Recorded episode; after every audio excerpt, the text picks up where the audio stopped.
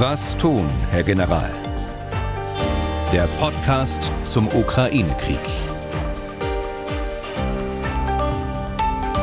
Freitag, der 16. September 2022. Herzlich willkommen damit zur 54. Folge unseres Podcasts. Ich bin Jan Kröger, Reporter und Moderator bei MDR Aktuell und heute in Vertretung von Tim Deisinger auch hier zu hören. Es geht um die Ursachen, den Verlauf und die Folgen des Ukraine-Kriegs und welche Auswirkungen der Krieg auch auf uns in Deutschland hat. Und das besprechen wir mit unserem Experten, Ex-General Erhard Bühler. Hallo, Herr Bühler. Ja, Tag, Herr Kröger. Nach den ukrainischen Erfolgen, speziell in den letzten zwei Wochen, blicken wir heute darauf, was sich seit unserer letzten Ausgabe am Dienstag getan hat. Was wären die möglichen nächsten Ziele der ukrainischen Armee, aber auch, wie hat Russland auf die Offensive reagiert, beziehungsweise welche weiteren Schritte muss man dort in Erwägung ziehen? Ein Beispiel dafür nennt der Generalinspekteur der Bundeswehr Eberhard Zorn in einem Zeitungsinterview. Das Eröffnen einer zweiten Front, also zum Beispiel an der Ostsee oder in der Republik Moldau. Nach diesen Äußerungen hat Herr Zorn einiges an Kritik einstecken müssen. Wir wollen uns heute näher mit seinen Argumenten befassen. Ein weiteres Thema. Deutschland will der Ukraine nun Raketenwerfer und Dingos, also gepanzerte Fahrzeuge, liefern. Was damit nicht endet, ist die Debatte um Kampfpanzer. Und zum Abschluss wagen wir noch einen kurzen Seitenblick in den südlichen Kaukasus, denn der Konflikt zwischen Armenien und Aserbaidschan ist wieder aufgeflammt. Wir wollen kurz darstellen, wie die Kämpfe dort mit dem Krieg in der Ukraine zusammenhängen. Also, Herr Bühler, viel zu besprechen heute, aber fangen wir an mit dem, was wohl auch die meisten interessieren dürfte. Wie haben sich die ukrainischen Vorstöße in den letzten Tagen weiterentwickelt? Entwickelt. Ja, Herr Kröger, äh, insgesamt hat die Ukraine ja die Initiative übernommen. Sie hat äh, eine Offensive gestartet äh, in, im Norden, aber auch im Süden der Ukraine. Und wir können gerne, äh, so wie wir es immer machen, die, äh, die Lage von Nord äh, nach mhm. Süd mal durchgehen. Und fange ich im Norden vielleicht an. Also im Norden hat es offensive Kampfhandlungen gegeben in der letzten Woche. Übers Wochenende schließlich ist es gelungen, in einem zunächst äh, taktisch angelegten äh, Angriff eine Lücke zu finden in der russischen Verteidigung, äh, einzubrechen dort. Äh, das hat ein Chaos verursacht bei den russischen Truppenteilen und der Ukraine ist aufgrund ihrer sehr dynamischen und beweglichen Gefechtsführung gelungen, dann sofort Reserven nachzuführen und hat diesen Anfangserfolg, diesen taktischen Anfangserfolg dann tatsächlich äh, äh ausnutzen können und hat äh, zunächst 6000 äh, und mit Stand von heute etwa 8000 Quadratkilometer äh, zunächst besetzten Gebietes zurückerobern können. Im Augenblick äh, versuchen die Ukrainer dort die Kontrolle über die gewonnenen Gebiete zu stabilisieren. Äh, es gibt Anzeichen, dass die Russen sich äh, zur Verteidigung einrichten entlang eines Flusses Oskil und äh, des Siversky Donetsk, der schon häufiger mal bei uns im Podcast äh, die, äh, erwähnt worden ist.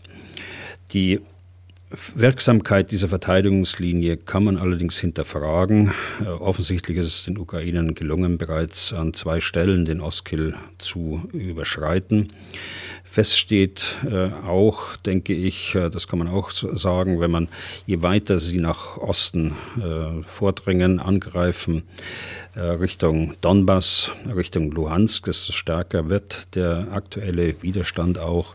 Aber aktuell äh, stehen die ersten Truppenteile der Ukraine bereits äh, in der Oblast Luhansk, bei Lyman, bei Lysychansk und ähm, es gibt Anzeichen, dass sie Richtung Sverodonetsk und Lysychansk äh, weiter vorstoßen.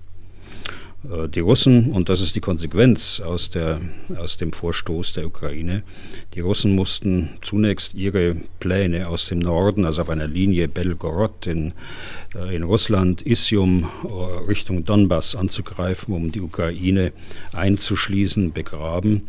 Ob sie das später nochmal wieder aufleben lassen können, ist die ganz große Frage. Ich denke angesichts der Lage heute eher nicht. Bleiben wir kurz noch einmal, bevor wir auf die anderen Landesteile schauen. Dort in dieser Provinz Luhansk äh, aus dem Umfeld des ukrainischen Präsidenten ist auch zu lesen, dass eine Offensive dort eben auf weitere Städte zu erwarten ist. Konkret nenne ich mal die Stadt Svertorve, etwa 40 Kilometer östlich des gegenwärtigen Frontverlaufs. Dort habe Russland Versorgungslager stationiert. Wäre so etwas ein logisches weiteres Vorgehen der ukrainischen Armee?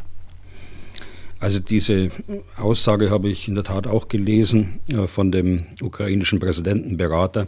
Da steht ein bisschen konträr zu dem, was der Generalstabschef immer fordert von den lokalen äh, Politikern und auch Beratern dort auf der, auf der nationalen Ebene, nicht so sehr über taktische und operative Details zu sprechen, äh, hat er nun doch getan. Svatove ist in der Tat äh, ein zentraler Ort hinter der augenblicklichen Kontaktlinie äh, entlang des Oskil-Flusses und es ist durchaus plausibel und äh, denkbar und es gibt Anzeichen dafür, dass dort ein äh, logistischer und äh, auch Führungsschwerpunkt äh, der russischen Armee ist äh, in der nördlichen Oblast Luhansk. Äh, allerdings ähm, äh, würde ich da abwarten, wie die weit, das weitere Vordringen der Ukrainer sich gestaltet über den Fluss Oskil, ob sie es möglich machen können, dass sie die beiden Brückenköpfe, die sie ganz offensichtlich bereits haben, dann ausweiten können und weiter Richtung Osten vorstoßen können. Dann äh, machen wir mal weiter mit der aktuellen Lage und gehen geografisch etwas weiter nach Süden. Ja, gehen wir in den zentralen Donbass, gehen wir äh, in die Oblast Donetsk. Donetsk hat ja immer wieder eine Rolle gespielt, auch Bachmut. Äh, hier dauern die Kämpfe an. Die Russen versuchen seit Wochen die ersten Anfangserfolge, die sie dort hatten, äh, das Stichwort ist äh, die ukrainische Stadt Popasna äh, und auch Bachmut äh, auszunutzen. Äh, um dann Richtung Slowiansk und Kramatorsk in den zentralen Donbass äh, hin anzugreifen, um die ukrainischen äh, Verteidiger dort dann auch einschließen zu können. Aber und trotz der andauernden mhm. Versuche der Russen ist es mit Stand von heute so, dass die ukrainischen Verteidigungsstellungen, man muss vielleicht eher sagen, ein Verteidigungssystem, das sie dort über Jahre aufgebaut haben, dass dies hält. Also Donbass-Angriffe der Russen äh, und äh, Halten der Stellungen der Ukrainer. Das ist vielleicht die Überschrift äh, zum Donbass. Und im Süden, ähm, vor allem Cherson natürlich immer als Schlagwort, das uns da einfällt. Wie sieht es dort aus? Also Cherson äh, gibt es diese Abriegelungskampagne, äh, von der wir schon seit einigen äh, Tagen äh, sprechen, die wir in einigen Podcasts schon ausführlich eigentlich dargestellt haben. Das heißt, äh, Abriegeln der Russen, die sich, äh, die westlich des Dnieper sind, äh, von der Versorgung, die Brücken unpassierbar zu machen, angreifen auf Munitionsdepots in der Tiefe, angreifen auf Führungsstellungen ostwärts des Dnieper und so weiter. Ähm, westlich des Dnieper sind ca. 20.000 Soldaten, russische Soldaten, äh, nicht eingeschlossen, aber sie stehen mit dem Rücken vor dem Dnieper und haben Probleme, den Nachschub äh, nach Westen zu bringen und gleichzeitig natürlich auch Probleme, dort äh, auszuweichen. Auf der ukrainischen Seite sehen wir äh, eigentlich entlang der gesamten Frontlinie dort äh, im nördlichen Cherson ähm, Angriffe auf äh, russische Stellungen, offenbar auch, um bewaffnete Aufklärung zu machen, um taktische Gegenstöße zu machen, um die Lücke zu finden, dann tiefer auch vorzustoßen. Das war der kleine Überblick äh, in den Nordosten, in den Donbass und in den Süden der Ukraine. Ähm, was hat sich sonst noch Neues getan in den letzten Tagen? Also es gibt Berichte und das ist interessant jetzt auch im Zusammenhang mit dem Bereich Cherson, äh, den wir gerade besprochen haben, mhm.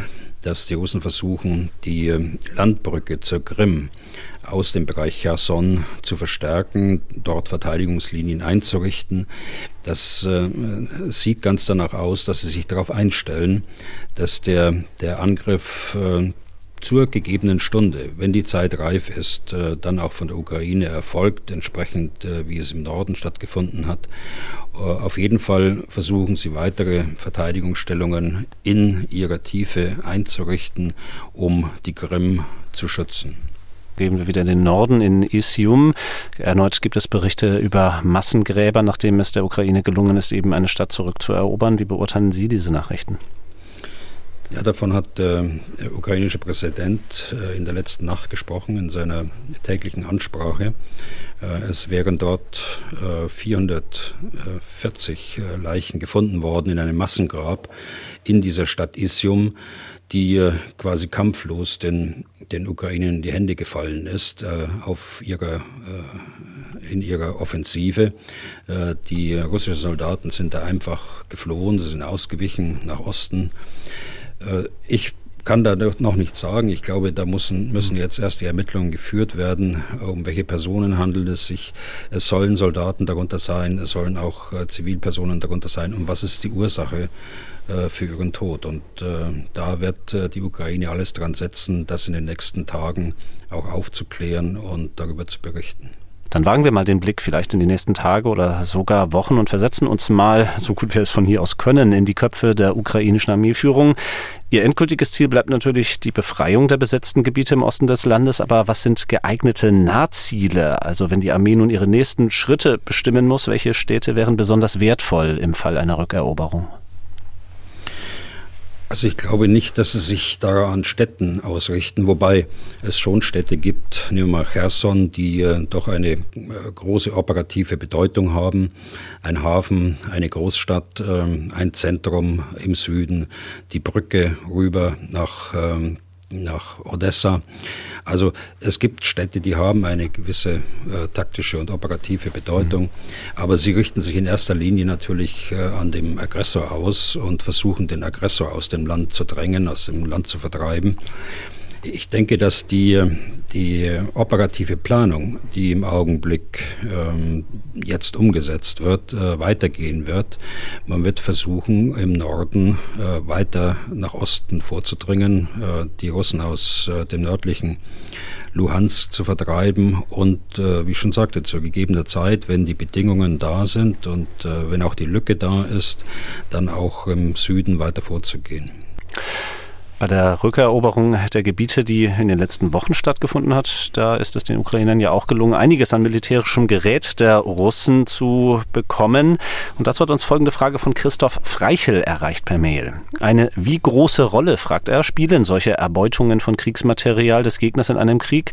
Hat das einen spürbaren Effekt auf das künftige Kriegsgeschehen oder sind solche Erbeutungen von Waffen, die der Gegner zurückgelassen hat, zu vernachlässigen? Nein, äh, ich will es mal generell äh, beginnen. Natürlich hat das eine Bedeutung, äh, vor allen Dingen, wenn man das Material nicht kennt, das man dort äh, erbeutet hat. Es gibt in jeder Armee gibt es äh, Spezialisten, die das dann auch auswerten können und Rückschlüsse auf die äh, vorhandene Waffentechnik machen können, auch Rückschlüsse machen können auf eigene Waffenentwicklungen. Also von daher ist es immer von Bedeutung. Aber jetzt in diesem speziellen Fall handelt es sich ja, das ist das Besondere an der Situation, um Waffen und vor allen Dingen auch Munition, die von beiden verwendet wird aufgrund der Gemeinsamkeiten in der Sowjetarmee. Und äh, das hat dann schon eine äh, taktische und operative Bedeutung für den weiteren Fortgang, äh, denn dadurch kann sich die Ukraine auch verstärken. Äh, und da will ich die Munition vor allen Dingen hervorheben, die sie erbeutet haben, aber auch äh, die noch funktionsfähigen Kampfpanzer, die man gesehen hat in den Bildern im Internet oder auch Schützenpanzer. Ein anderes Beispiel ähm, geht zurück auf eine Meldung des britischen Militärnachrichtendienstes von gestern, sind ein Artillerieaufklärungsradar vom Typ Supak und mindestens ein Artillerieführungsfahrzeug vom Typ IV-14. Wie schmerzhaft ist das ganz konkret für Russland? Also das handelt sich hier um, um ein Radar und äh, um ein, ein Führungsfahrzeug für das Gesamtsystem, äh, für die Artillerie. Das ist ein, ein Radar, das äh, feststellen kann, woher kommt der Artilleriebeschuss, sodass die eigene Artillerie sofort auf die Artilleriestellungen reagieren kann und diese Artilleriestellungen unter Feuer nehmen kann und zerstören kann. Also das ist der, der Zweck dieses Radars. Ähm, Im Westen haben wir ähnliche äh, Systeme. Wir haben äh, das Cobra-System, das auch der Ukraine zugesagt worden ist äh, und wohl in Kürze dann auch in der Ukraine eintreffen wird. Also schmerzhaft für Russland. Also insgesamt äh, ist es natürlich ein System, das ist, äh, die haben da äh, eine ganze Reihe von denen. Aber Örtlich ist es natürlich für die dort eingesetzte Truppe äh, schmerzhaft, weil es keine Möglichkeiten mehr hat, den Artilleriebeschuss äh, tatsächlich festzustellen und vor allen Dingen von welchem Punkt er kommt, um darauf reagieren zu können. Also insofern ist das schon ein, eine äh, Fähigkeit, äh, die man dort auf der taktischen Ebene in diesem Raum, wo es passiert ist, äh, dann auch vermissen wird. Damit sind wir schon bei einem gewissen Übergang, haben uns bislang vor allem versucht, in die Köpfe sozusagen der ukrainischen Armee hineinzuversetzen oder die zumindest die ukrainische Perspektive einzunehmen. Schauen nun auf die andere Seite, die russische Reaktion auf äh, die ukrainischen Erfolge in den letzten zwei Wochen. Was lässt sich da sagen über die Ereignisse in den letzten Tagen? Wie hat Russland darauf reagiert? Also Russland musste zunächst mal erstmal die Truppen sortieren. Das ist ja ein heilloses Durcheinander. Äh, das ist Chaos, was dort äh, auf der russischen Ebene ähm, stattgefunden hat, äh, gerade übers Wochenende. Sie mussten die, die Truppe zurückführen. Sie mussten die Verteidigungslinien wieder aufbauen und versuchen zu stabilisieren. Wie weit das gelingt, das werden wir erst in den nächsten Tagen sehen. Aber zweitens ist ähm, die hat Russland reagiert mit einem doch sehr starken Bombardement auf mhm. zivile Infrastruktur. Insbesondere äh, muss man da hervorheben, Infrastruktur, die notwendig ist, um äh, Elektrizität zu haben in der Ukraine, um Wasser auch zu haben. Und so hat man Kraftwerke bombardiert und mit Raketen beschossen äh, und auch einen, einen, wichtigen Staudamm mhm. in, der Zentral, in, in, der zentralen östlichen Ukraine. Also mit dieser Art von Terror hat man reagiert. Ansonsten hat man keine militärischen äh, Reaktionen sehen können. Sie waren mit sich selbst beschäftigt. Also Sie verwenden auch das Wort Terror. Mit anderen Worten, das ist auch aus Ihrer Sicht der vordringliche Zweck dieser Bombardements. Das kann man, glaube ich, unterstellen. Also mit solchen Bombardements versucht man, den, den Verteidigungswillen der Bevölkerung zu brechen. Wir haben ja gesehen, dass in weiten Teilen der Ostukraine dass der Strom ausgefallen ist, und zwar nicht nur einmal, sondern mehrfach. Und äh, dass in vielen Städten Wasserknappheit herrscht oder gar kein Wasser da war. Also das ist, hier will man ganz gezielt den Willen der Bevölkerung brechen. Bleiben wir bei der russischen Perspektive. Am Dienstag haben wir Sie schon befragt äh, zu einer möglichen Generalmobilmachung in Russland. Da haben Sie gesagt, dass Sie die aus innenpolitischen Gründen nicht für wahrscheinlich halten. Aber lassen Sie uns mal ganz grundsätzlich über dieses Thema sprechen. Wie würde eigentlich so eine Generalmobilmachung ablaufen? Das kennen wir in Deutschland ja Gottlob seit einigen Generationen nicht mehr.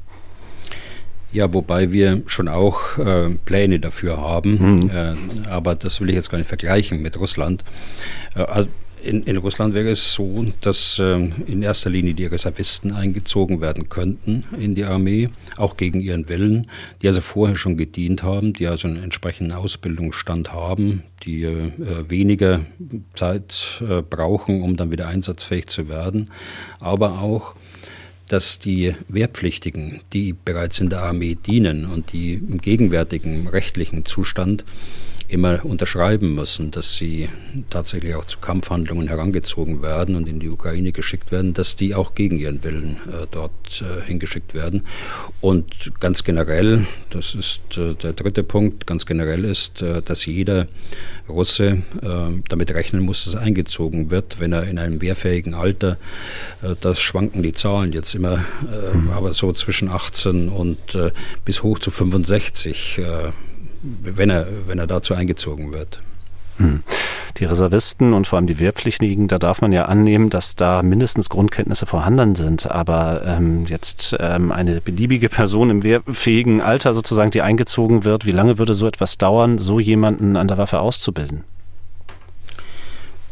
Es kommt darauf an, welchen Standard Sie fordern äh, in der Ausbildung. Da sind nach oben keine Grenzen gesetzt, denke ich. Aber ein paar Monate sind das schon, um äh, verantwortbar auch solche Menschen äh, dann in äh, solche militärischen Operationen zu schicken. Äh, wobei äh, das verantwortbar, wenn ich das so sage, mhm. da, unterlegen, da, da hinterlegen wir natürlich auch unsere eigenen Vorstellungen, die wir haben. Also wir sehen es ja gerade bei den freiwilligen Verbänden, die so auf der regionalen Ebene in Zuständigkeit der russischen Regionen aufgestellt werden, das sind wenige Wochen. äh, die sie tatsächlich äh, ausgebildet werden, um dann äh, in den Donbass geschickt zu werden oder in die Nordukraine geschickt zu werden. Und es gibt ja Meldungen, wie diese freiwilligen Verbände reagiert haben, nämlich, dass sie die ersten waren, die die Waffen gestreckt haben und geflohen sind. Hm. Ja, Sie benutzen das Wort, was ist verantwortbar. Ähm, ich habe am Dienstag mir die Sendung von Frau Maischberger angeschaut. Zu Gast war unter anderem Carlo Massala, Politikwissenschaftler von der Bundeswehr-Universität München. Und äh, diesen kurzen Ausschnitt will ich mal einspielen. Dann sind die nicht gut ausgebildet. Da ist zwar viel dann Personal da, aber ich sag mal, da ist auch viel Kanonenfutter dabei. Ja, von daher, Generalmobilmachung hat da noch. Ein wirklich hässliches Wort. Ja, aber so muss man sagen. Das sind dann junge Männer, die zwei, drei Tage, zwei, drei Wochen ausgebildet werden mit der Waffe und die sozusagen nicht kämpfen können. Das muss man einfach so sagen. Mhm. Wir haben die Bilder von, von Marinesoldaten, die sozusagen zur Infanterie mhm. gelegt worden sind, in der Woche gelernt haben, wie sie irgendwas fahren und jetzt so schwerst verwundet sind, dass sie ihr Leben lang darunter leiden werden. Soweit Carlo Massala, Kanonenfutter, wie Frau Maschberger angemerkt hat, ohne Zweifel ein hässliches Wort, aber teilen Sie auch diese Einschätzung? Also im Ergebnis teile ich die Einschätzung schon. Ich teile allerdings auch den, den Einwand, ich höre es zum ersten Mal, muss ich sagen. Ähm, Kanonenfutter ist wirklich ein hässliches Wort. Aber nochmal, äh, es ist tatsächlich so, äh, dass diese Leute nicht, äh, jedenfalls was die freiwilligen Verbände heute angeht, und wenn sie den gleichen Maßstab anlegen bei der Generalmobilmachung, dass die nicht äh, in der Lage sind, äh, dort in solchen intensiven Operationen eingesetzt zu werden. Ähm, dieses Thema Generalmobilmachung, aber eben auch welche Reserven Russland hat in diesem Krieg, beschäftigt auch viele unserer Hörerinnen und Hörer. Ich habe mir mal die Frage von Mirko Fuchs herausgegriffen. Die Größe der russischen Armee wurde bei Kriegsbeginn mit mehr als einer Million Soldaten angegeben. In der Ukraine waren bisher circa 120 bis 160.000 gleichzeitig eingesetzt, durch Rotation insgesamt sicherlich mehr. Trotzdem müsste es für Putin rechnerisch möglich sein, die eigenen Truppen massiv aufzustocken. Stattdessen wird berichtet, dass unter Knastis, so schreibt das wörtlich, also unter Häftlingen und zum Beispiel bei der Bahn Freiwillige gesucht werden. Und nun gerät Russland sogar in die Defensive. Warum ist das so? Und in diesem Zusammenhang, Russland scheint seine strategische Bomberflotte nicht einzusetzen. Warum nicht mit konventionellen Bomben? Ihrer Meinung nach wäre die nicht ein Gamechanger? Naja, äh, fangen wir vielleicht mit der zweiten Frage an, mit der strategischen Bomberflotte. Mhm. Wir haben schon den einen oder anderen Einsatz gesehen, wenn Sie sich erinnern, äh, in der äh, einige Wochen her, aber eigentlich von Anfang an des Krieges, dass punktuell Waffen geschossen worden sind über dem, aus Flugzeugen über dem Kaspischen Meer. Äh, das sind äh, Flugzeuge, die der strategischen Bomberflotte zugehörig sind. Das sind dann Entfernungen gewesen, 1500 bis 2000 äh, Kilometer. Die strategische Bomberflotte äh, ist aber in erster Linie da äh, als Teil ihrer nuklearen äh, Komponente, ihrer nuklearen aus ihrer Sicht Abschreckungskomponente. Und äh, äh, das soll sie auch weiter bleiben. Und von daher äh, sehe ich das nicht, dass man die äh, strategischen Bomber in, in größeren Stückzahlen dort äh, in der Ukraine einsetzt, mit dem Risiko, sie zu verlieren, wenn dann, wenn überhaupt, dann so nach dem Muster, wie wir es vorher schon gesehen haben, über dem Kaspischen Meer, also weit außerhalb der Reichweite der ukrainischen Luftabwehr. Ja, und die, und die erste äh, Frage, ja, äh, 120 bis 160.000, äh, das kommt hin, das kann stimmen. Allerdings sind mehr noch äh, nötig, um Ausbildungsmaßnahmen äh, durchzuführen, um logistische Versorgung sicherzustellen, so auf der strategischen Ebene. Also es werden deutlich mehr sein, die tatsächlich eingesetzt sind. Es stimmt aber auch, äh, Herr Fuchs, dass Russland noch mehr aktive Soldaten hat. Allerdings hat es auch noch mehr Herausforderungen in diesem Riesenland und äh, kann nicht ohne weiteres äh, Truppen, die auch nicht die, die in anderen Ländern der ehemaligen Sowjetunion stationiert sind, einfach rausziehen in größerem Umfang, um sie dann in der Ukraine einzusetzen.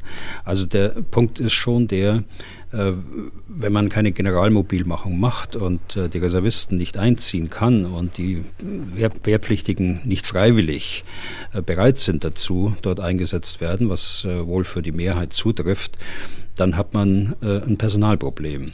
Aber dieses Personalproblem könnte man reduzieren, wenn man, wenn man die Generalmobilmachung ausruft. Jetzt haben wir mehrfach darüber gesprochen. Wir wünschen mhm. uns das natürlich nicht. Äh, und ich glaube auch, es kommt nicht so, weil, die, weil äh, Putin kein Interesse hat, dass, der, dass ein ursprüngliches Narrativ äh, einer Spezialoperation nun tatsächlich offenkundig falsch war und äh, dass der Krieg noch noch äh, deutlicher in die äh, Ballungszentrum, gerade Moskau, St. Petersburg und anderswo äh, getragen wird äh, und nicht nur durch die äh, ärmeren Regionen in Russland äh, und die ärmeren Völker auch und unter, unterprivilegierten Völker in Russland getragen wird die Teilfrage von Herrn Fuchs nach der strategischen Bomberflotte, die nutzen wir vielleicht auch mal, um noch einmal kurz einen aktuellen Stand der Lage in der Ukraine zu machen. Während der ukrainischen Offensive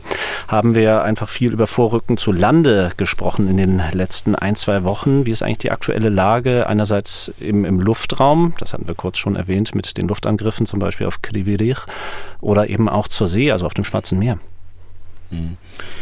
Ja, auf dem Schwarzen Meer ähm, da hört man nicht mehr viel von der Schwarzmeerflotte nach den Verlusten, die sie, die sie äh, erleiden musste.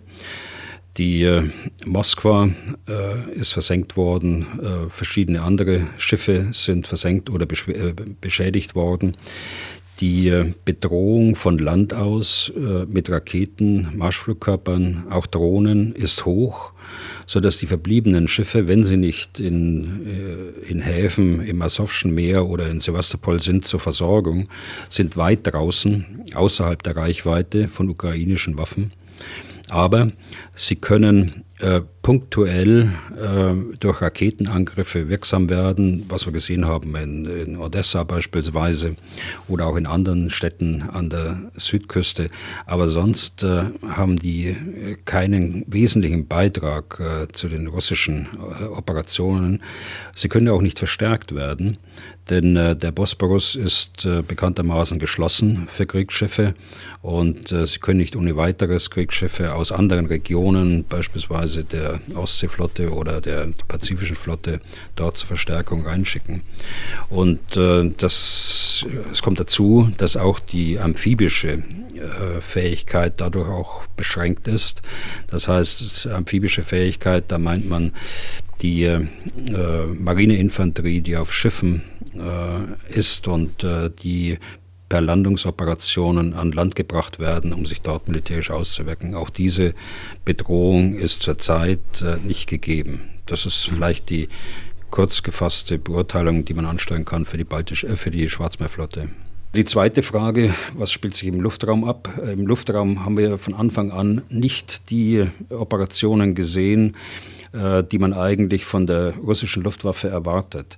Äh, wir haben insbesondere keine Teilstreitkraft übergreifende äh, Operation gesehen, also ein Kommando, äh, das äh, Luft See und Land äh, synchronisiert und äh, den jeweiligen Beitrag plant, ausplant. Was wir von See gesehen haben, auch von Land gesehen haben, äh, war meistens unkoordiniert. Äh, jedenfalls kam es bei mir so an und auch bei anderen und äh, unterlag nicht einer gemeinsamen Führung. Es ist von Anfang an nicht gelungen, die Luftüberlegenheit insgesamt herzustellen. Das heißt, die Ukraine waren sehr geschickt im äh, Verstecken ihrer Waffensysteme. Das heißt, sie haben ihre, äh, ihre Flugzeuge von ihren äh, Flugplätzen weggenommen. Sie haben sie zum Teil gelandet auf Straßen, auf Autobahnen, dann irgendwo im Land äh, äh in äh, provisorisch eingerichteten Einrichtungen abgestellt und operieren von dort aus. Äh, das war in der Anfangszeit und das ist in der, in der, hat sich in der, über die Zeit äh, der sechs Monate nicht wesentlich verbessert, sodass wir eigentlich nur punktuell äh, Einsätze der Luftwaffe sehen, die aber wenig äh, koordiniert sind mit dem Einsatz der Landstreitkräfte. Unabhängig davon äh, zeigen sie aber große äh, Wirkung äh, gegen, gegen zivile Ziele. Also die Bombardements, äh, die dort stattfinden gegen zivile Ziele, die sind nach wie vor vorhanden. Und es kommt vielleicht ein zweiter Punkt dazu, äh, dass die äh, Luftabwehr der, der Ukraine äh, über der Zeit eher stärker geworden ist als schwächer und von daher auch die, die Angst der Piloten, das eigene Leben und zu verlieren, ebenso ist, dass sie nicht so frei operieren können, wie wenn sie Luftherrschaft dort über der Ukraine hätten. Dann schauen wir nochmal auf äh, ja, die möglichen Optionen, die Russland hat. Der Generalinspekteur der Bundeswehr, Eberhard Zorn, hat sich dazu in einem Interview mit dem Fokus geäußert. Er befürchtet, Russland könne eine zweite Front aufmachen. Das Zitat, Kaliningrad, die Ostsee, die finnische Grenze, Georgien, Moldau. Es gibt viele Möglichkeiten. Die Fähigkeiten hätte Putin, auch wenn etwa 60 Prozent seiner Landstreitkräfte im Ukraine-Krieg gebunden sind, verfügen die Landstreitkräfte sowie vor allem die russische Marine und Luftwaffe noch über ungebundene Kapazitäten. Würde Putin eine Generalmobilmachung anordnen, hätte er auch keine Personalprobleme. Das haben wir zum Teil jetzt schon angerissen in den letzten Minuten. Aber ganz konkret gefragt, äh, für wie groß halten Sie die Gefahr einer solchen zweiten Front, die Herr Zorn dort ins Gespräch bringt? Ja, äh, aber erlauben Sie mir einige Sätze nochmal zu diesem Interview, das ja jetzt breit äh, in den Medien auftaucht. Ich habe äh, bisher kein Interview gefunden. Das, das Einzige, was ich gesehen habe, war eine Zusammenfassung eines Gesprächs, äh, das, äh, aber da konnte man nicht erkennen, in welchem Kontext wurden eigentlich die Antworten gegeben. Mhm. Man konnte nicht erkennen, äh, was die Frage eigentlich war, äh, die gestellt worden ist. Und die Gesamtsituation des Interviews äh, ist praktisch unklar. Und äh, deshalb äh, tue ich mir auch ein bisschen schwer, äh, das bewerten zu können. Aber ich kenne natürlich den Generalinspekteur seit langem und äh, denke, dass ein Motiv äh, war äh, für dieses Interview oder eine der zentralen Botschaften, jetzt nicht in Euphorie zu äh, verfallen. Äh, das äh, ist nicht angebracht und äh, das teile ich jetzt, teile ich auch. Und diese Euphorie war doch äh, in den Analysen des einen oder anderen zu erkennen und auch in der Berichterstattung darüber, auch in Kommentaren in den Medien, das nicht angebracht. Dazu ist, ähm, ist es noch viel zu früh in, in der, in der Offensive und es ist noch ein langer Weg, um die Ziele zu erreichen. Das teile ich also. Das Zweite, was er gesagt hat, die Gefahr einer zweiten Front. Nun, das ist äh, in der NATO ja äh, allgemeingut und zwar von Anfang an. Der äh, Generalsekretär beim letzten Gipfel hatte gesagt, es wird jeder äh, Quadratmeter des Bündnisses verteidigt. Das äh, zeigt ja auch, dass man Sorge hat, dass eine zweite Front auch, äh, so klein sie sein mag, und das kann ja auch mit Erpressung einhergehen, zunächst mal äh, dass man damit auch rechnen muss. Und äh, auch das teile ich. Äh, die, die russische Armee hat, wir haben gerade darüber gesprochen, große Teile der, der aktiven, des aktiven Heeres, des russischen Heeres eingesetzt. Aber es hat nach wie vor äh, die Masse der, der Seestreitkräfte zur Verfügung, äh, auch mit weitreichenden Waffen. Sie hat äh, große Teile ihrer Luftstreitkräfte äh, zur Verfügung und sie hat sicher auch die Möglichkeit, äh, bei den Landstreitkräften den einen oder anderen Verband äh, dort verfügbar zu machen, um eine kleinere Operation äh, auszuführen. Wie wahrscheinlich das ist, das ist eine ganz andere Frage. Das hm. wird aber General Zorn genauso beurteilen, wie ich das tue. Das ist heute sehr unwahrscheinlich, dass es ist, aber man kann das nie ausschließen. Die, wir haben ja auch als unwahrscheinlich beurteilt, dass Russland die Ukraine angreifen wird. insofern ist immer darauf zu achten, dass wir uns die Möglichkeit der Verteidigung insgesamt des NATO-Gebiets offen halten. Diesen zweiten Punkt äh, kann ich nur unterstreichen. Und ich wundere mich schon, äh, dass der eine oder andere äh, äh Kritiker äh, dort äh, den, den, das Interview, das vielleicht im nächsten Heft des Magazins hm. äh, im Wortlaut erscheint, äh, zum Anlass nehmen, über äh, Twitter dazu zu kommunizieren.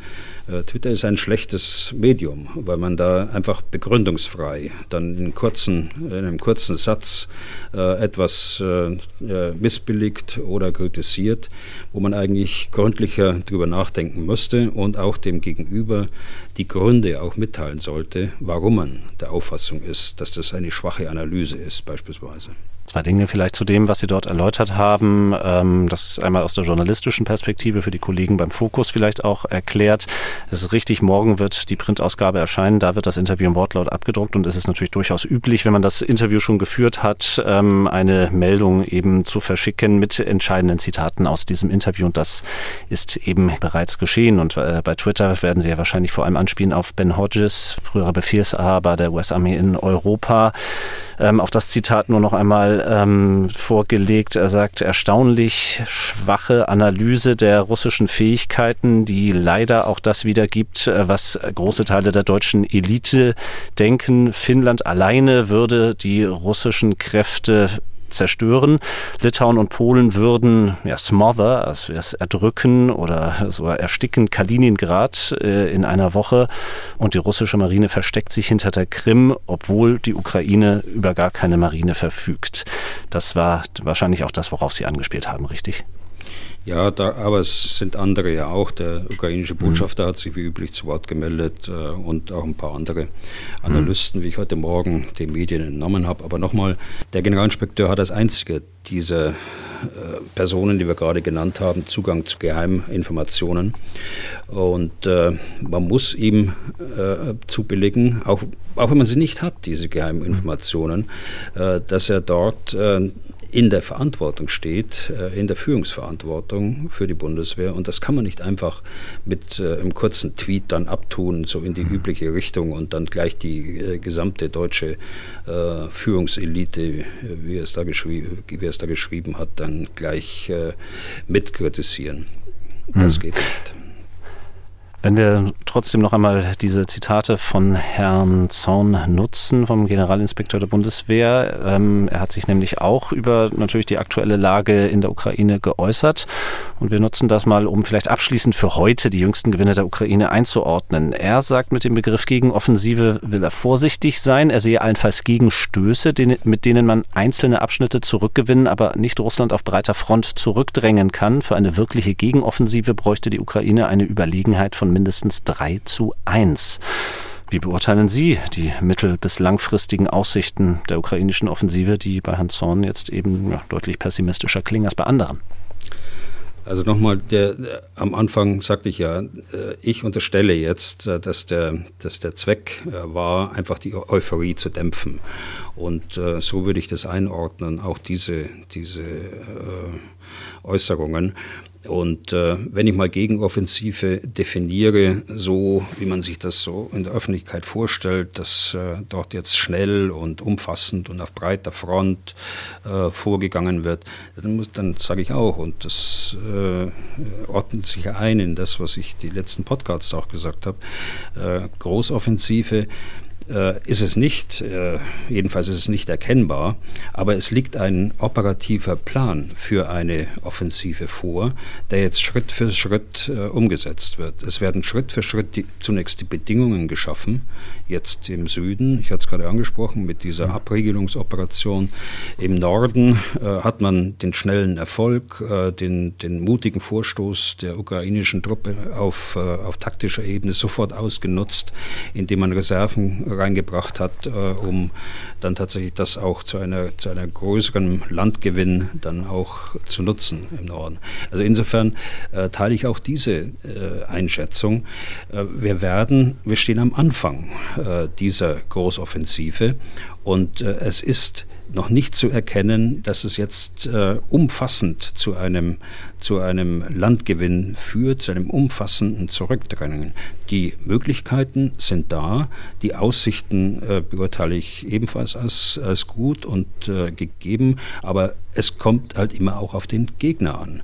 Äh, flieht er, so wie im Norden, dann äh, wird es leichter gehen, als wenn der Widerstand groß ist äh, und die Verteidigungsbereitschaft der russischen Verteidiger, warum auch immer, äh, wesentlich größer als in den Situationen, die wir gerade gesehen haben, die letztes, das letzte Wochenende. Das also abschließend vielleicht zur Beurteilung für heute jedenfalls der militärischen Lage gerade in der Ukraine. Kommen wir zu einem Thema, das auch äh, regelmäßiger Bestandteil unseres Podcasts ist, nämlich die Debatte um deutsche Waffenlieferungen an die Ukraine. Denn gestern hat Verteidigungsministerin Lambrecht angekündigt, zwei Raketenwerfer vom Typ Mars 2 und 50 Dingos, gepanzerte Fahrzeuge also an die Ukraine zu liefern. Erst einmal die Frage, was genau können diese Waffen denn bewirken für die Ukraine? Ja, zwei äh, weitere Raketenwerfer, dann hätten wir fünf geliefert äh, insgesamt. Mhm. Die können natürlich sehr viel äh, äh, bewirken. Sie können bis auf 80 Kilometer punktgenau quasi äh, Munitionsdepots, äh, Treibstoffdepots, Führungseinrichtungen treffen. Große Verstärkung zusammen mit den, mit den britischen Systemen und mit den amerikanischen Systemen. Die 50 Dingos, das sind Transportfahrzeuge, leicht gepanzerte Transportfahrzeuge, Radfahrzeuge. Die sind entwickelt worden während des Konflikts auf dem Balkan und weiterentwickelt worden, auch dann später für Afghanistan. Sie haben äh, äh, gute Dienste getan. Sie sind äh, gute Patrouillenfahrzeuge. Sie sind geschützt gegen improvisierte Sprengfallen in erster Linie, aber auch äh, gegen Minen bis zu einem gewissen Grade. Und sie schützen die Besatzung ähm, gegen äh, Beschuss von Handwaffen. Äh, das ist es. Und ähm, der Zweck der Fahrzeuge äh, es sind Patrouillenfahrzeuge, es sind leichte Transportfahrzeuge, es sind Fahrzeuge, die als Träger für Radargeräte dienen und dergleichen mehr. Äh, wenn ich das jetzt so schildere, dann äh, wird klar, das ist kein Ersatz für Panzer oder gar Schützenpanzer. Die haben wesentlich stärkere Kampfkraft, die haben wesentlich stärkere Beweglichkeit, insbesondere im Gelände, als dieses Fahrzeug auf Unimog-Basis gebaut mit, mit vier Rädern. Äh, also wenn die Ukrainer es äh, brauchen und haben wollen, äh, wir haben das in der, in der Bundeswehr und dann verstehe ich auch, warum es aus den Beständen der Bundeswehr gegeben wird. Es ist sicher nützlich in den rückwärtigen Gebieten, aber es ist nicht wie ein Kampfpanzer oder wie ein Schützenpanzer einsetzbar. Mhm. Nun hatte sich die Bundesverteidigungsministerin erst vor wenigen Tagen gegen die Lieferung ausgesprochen. Ähm, was meinen Sie, was ist da passiert? Was könnte diesen Sinneswandel bewirkt haben? War es da auch der Druck, äh, ja, auch seitens der NATO-Alliierten? Äh, das weiß ich nicht, äh, Herr Kröger. Äh, der NATO-Alliierten, sicher ist es der Druck, der innenpolitische Druck, der bei uns ist und die Berichterstattung auch in den Medien, jedenfalls die ich mitverfolge, aus dem europäischen oder aus dem amerikanischen Raum. Die Raketenwerfer und auch die Dingos kommen aus Beständen der Bundeswehr. Bei den Dingos äh, hab, sehe ich, wie gesagt, nicht so das Problem. Wir hatten mal in der Bundeswehr über 1000 äh, von diesen Fahrzeugen, wenn ich das richtig erinnere weiß gar nicht, wie der Bestand heute ist, aber sicher in einer äh, dreistelligen Zahl, in einer hohen dreistelligen Zahl. Bei den Raketenwerfern ist es anders. Bei den Raketenwerfern haben wir dann, wenn die auch abgegeben werden, circa 25 Prozent äh, des Buchbestandes abgegeben. Und äh, das wird dem Inspekteur des Heeres äh, richtig wehtun. Vor allen Dingen in seinem Versuch, die dringend erforderliche Verstärkung und den weiteren Ausbau der Artillerietruppe in der Bundeswehr zu forcieren. Man muss wissen, dass äh, für solche äh, Fahrzeuge, vor allen Dingen wenn sie im Verbund eingesetzt werden mit anderen Truppengattungen, eine lange Vorbereitungszeit äh, erforderlich ist. Und die muss jetzt beginnen und die hat begonnen. Und es äh, muss die Artillerietruppe aus meiner Sicht aufgebaut werden. Das ist nicht nur meine Sicht, sondern das ist auch die Sicht des Ministeriums, das ist ja die Absicht.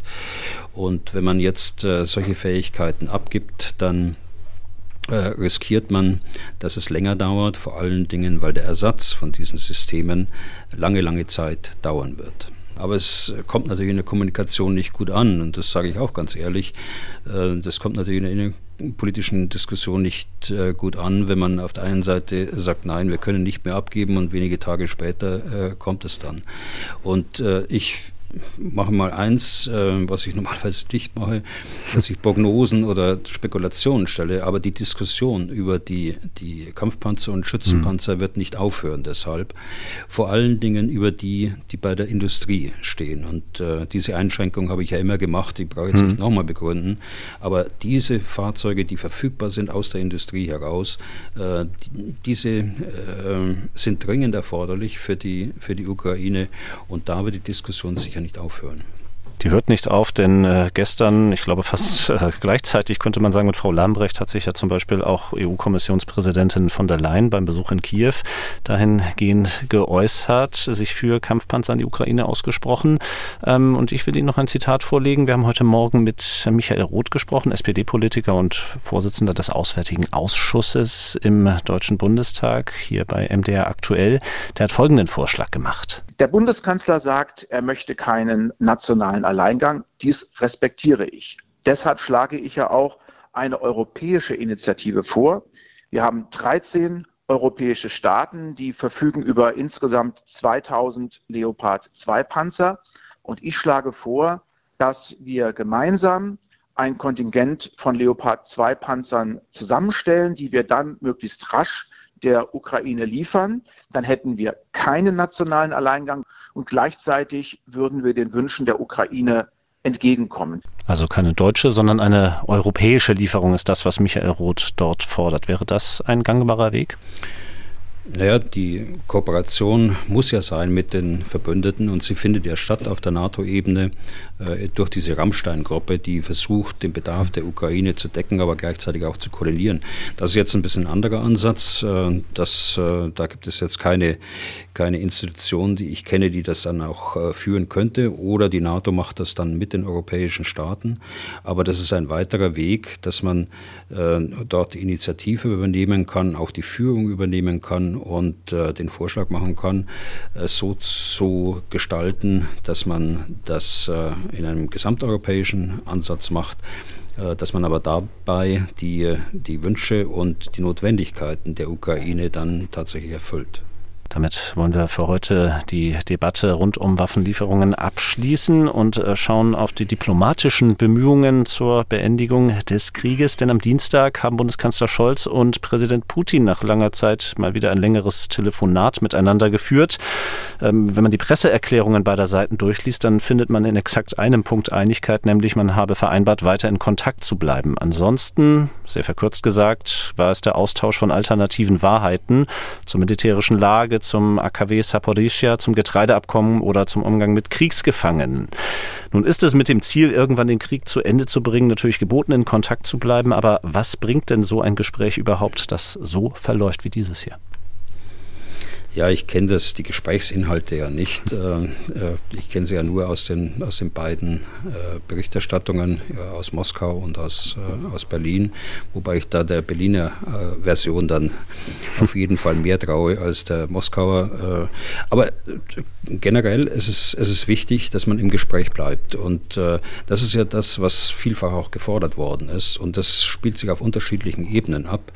Das ist ja nicht nur unser Kanzler, sondern das ist ja auch der, der französische Präsident, mhm. es ist auch äh, der, der amerikanische Präsident, es ist der äh, Präsident der Türkei, Erdogan und, und so weiter. Also da kann man davon ausgehen, dass äh, die genannten Personen und andere, die es auch genauso gemacht haben, dass sich die vorher und hinterher auch Abstimmung in, den Aussagen und äh, deshalb äh, halte ich die Kritik nun, dass es äh, dass es dort äh, keine Fortschritte, inhaltlichen Fortschritte gegeben haben mag, äh, weiß man alles nicht, aber alles unter Vorbehalt, ähm, die halte ich für ungerechtfertigt. Äh, die, alleine die Gesprächskanäle offen zu halten, alleine, dass es funktioniert, dass unsere Führungspersönlichkeiten dort auch mit Putin sprechen, um die Standpunkte zu erläutern und gegebenenfalls auszuloten, wo es Gemeinsamkeiten gibt, allein das ist zu begrüßen.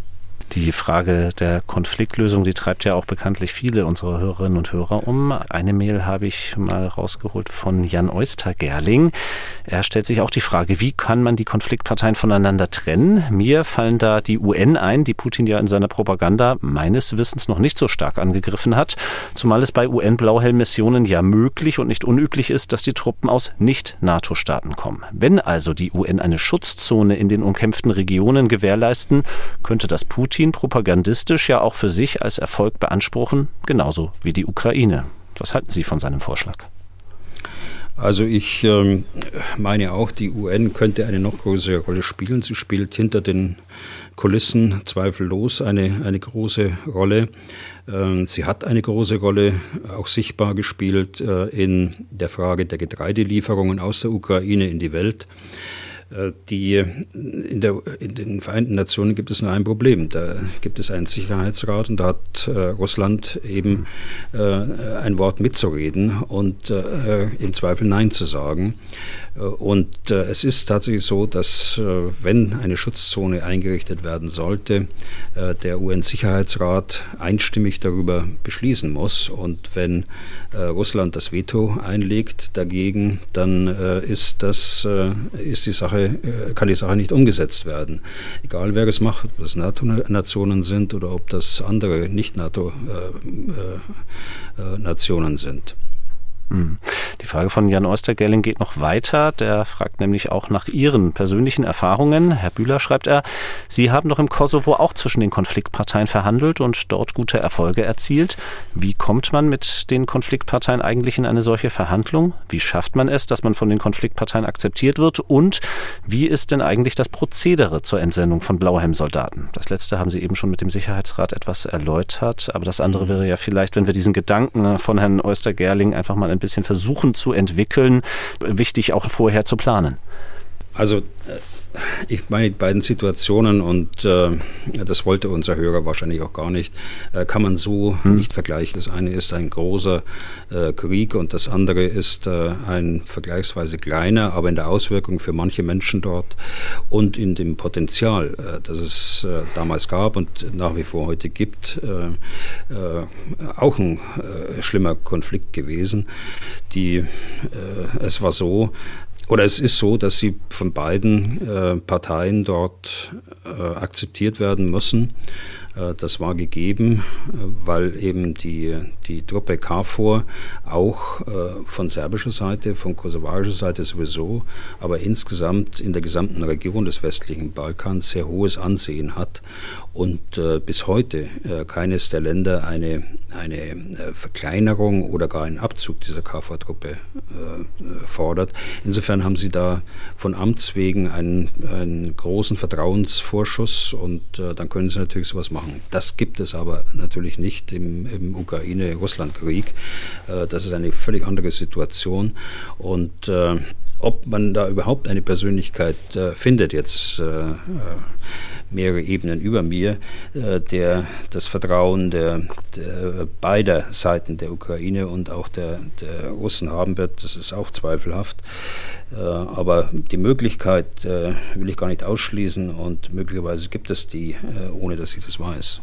Zum Abschluss äh, schauen wir nicht nur in die Ukraine heute, sondern eben auch in den südlichen Kaukasus, denn in den vergangenen Tagen hat es wieder Kämpfe zwischen Armenien und Aserbaidschan gegeben. Zunächst einmal müssen wir natürlich erklären, warum wir uns in einem Podcast zum Ukraine-Krieg auch damit befassen. Inwiefern lässt sich denn ein Zusammenhang zum Krieg in der Ukraine dort herstellen? Ja, das ist, äh, ich glaube, häufiger schon passiert in der Geschichte, dass äh, eingefrorene Konflikte im Schatten eines großen Konfliktes oder Krieg wieder aufleben.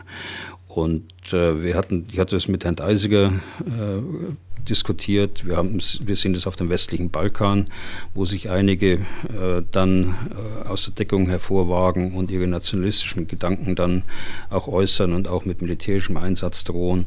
Und äh, so würde ich das auch einordnen, wenn ich den, den eingefrorenen Konflikt zwischen Armenien und Aserbaidschan anschaue. 2020 hat es dort ja einen sechswöchigen Krieg gegeben. Bei dem Konflikt zwischen beiden Ländern geht es um territoriale Streitigkeiten, um die Region Bergkarabach und das Ganze ist natürlich auch noch ethnisch-religiös aufgeladen. Aber welche weiteren Länder haben dort Interessen? Ja, das, der ganze Konflikt geht ja zurück äh, in die Zeit der Auflösung der Sowjetunion. Äh, wie Sie wissen, Armenien, Aserbaidschan äh, waren Republiken in der Sowjetunion. Die Region Bergkarabach, äh, der, der Zankapfel ist zwischen den beiden, war eine autonome Republik und seit dieser Auflösung der Sowjetunion geht es hin und her. Es hat einen Krieg gegeben Anfang der 90er Jahre, in dem es Zehntausende von Toten gegeben hat und viele, viele Vertriebene. Die Türkei fühlt sich Aserbaidschan verbunden, unterstützt Aserbaidschan, zu der Bergkarabach völkerrechtlich äh, gehört.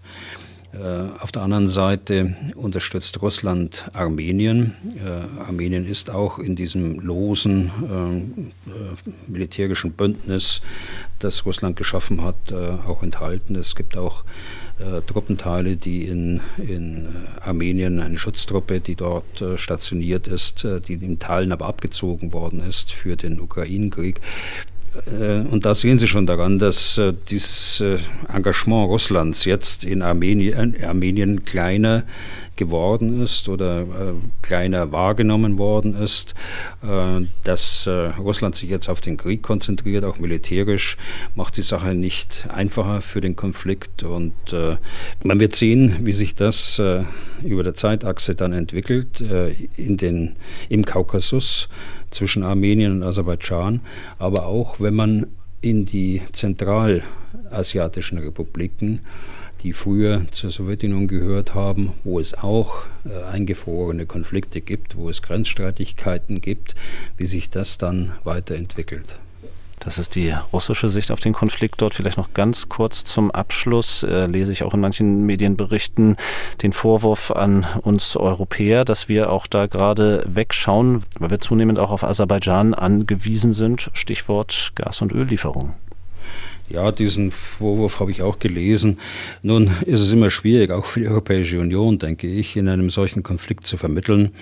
Äh, in erster Linie muss das regional unter den beiden äh, ausgemacht werden und äh, also eine Friedenslösung zu finden. Es hat ja unterschiedliche Ansätze bereits gegeben.